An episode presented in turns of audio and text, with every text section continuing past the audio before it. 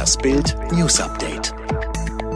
1031 Corona-Patienten auf Intensivstation, so viele Intensivbetten sind noch frei.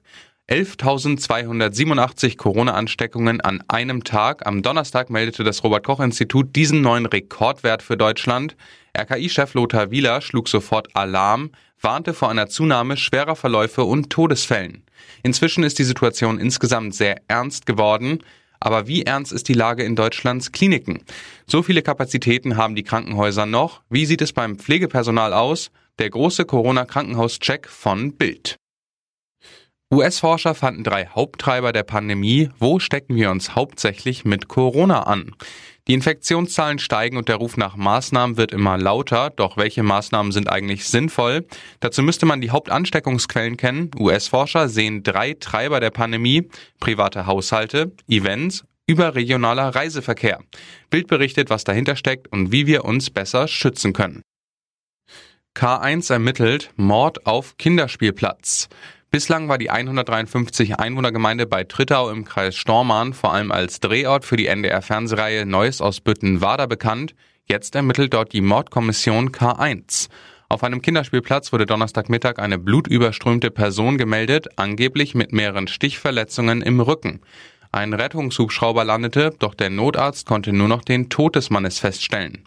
Ola Hingst, die Sprecherin der Staatsanwaltschaft, wir gehen von einem Tötungsdelikt aus. Die Identität des Opfers ist noch unklar. Die Ermittlungen dauern an.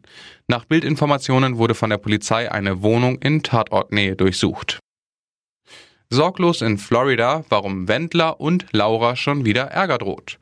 Ahoi, süßes Leben, weiter geht's. An einer Bildleserin düsten Mittwoch in Cape Coral Schlagerstar Michael Wendler und seine Laura vorbei auf der Harley ohne Helm. Nicht ungefährlich, fernab aller Sorgen in Deutschland, sie im knappen hellen Flatterkleidchen, er im schwarzen T-Shirt. Aber auch im Sonnenscheinstart müssten unter 21-Jährige einen Kopfschutz tragen, wenn sie Motorrad fahren. Staatsanwalt rechtfertigt in Niedersachsen Schläge für Kinder. Unfassbar, ein Staatsanwalt hat sich in einem Kindesmisshandlungsverfahren für eine milde Strafe für einen Vater eingesetzt, der seine Kinder geschlagen hatte. Der Jurist begründete diese Forderung mit Zitaten aus der Bibel. Wer sein Kind liebt, der züchtigt es.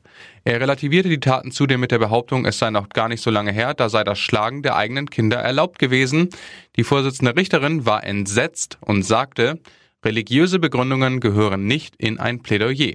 Nun wird der Vorgang von der Staatsanwaltschaft Oldenburg geprüft und der Ankläger, der sich hier zum Verteidiger aufschwang, muss möglicherweise mit Konsequenzen rechnen.